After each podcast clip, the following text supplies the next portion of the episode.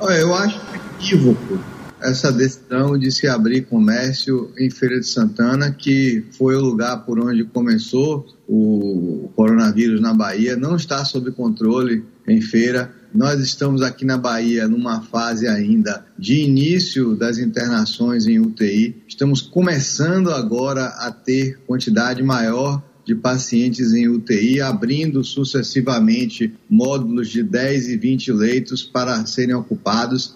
Então, justamente agora, no momento que a coisa começa a piorar, a gente começa a enxergar ações aqui e ali no sentido de flexibilizar o isolamento. Não é correto, eu não concordo.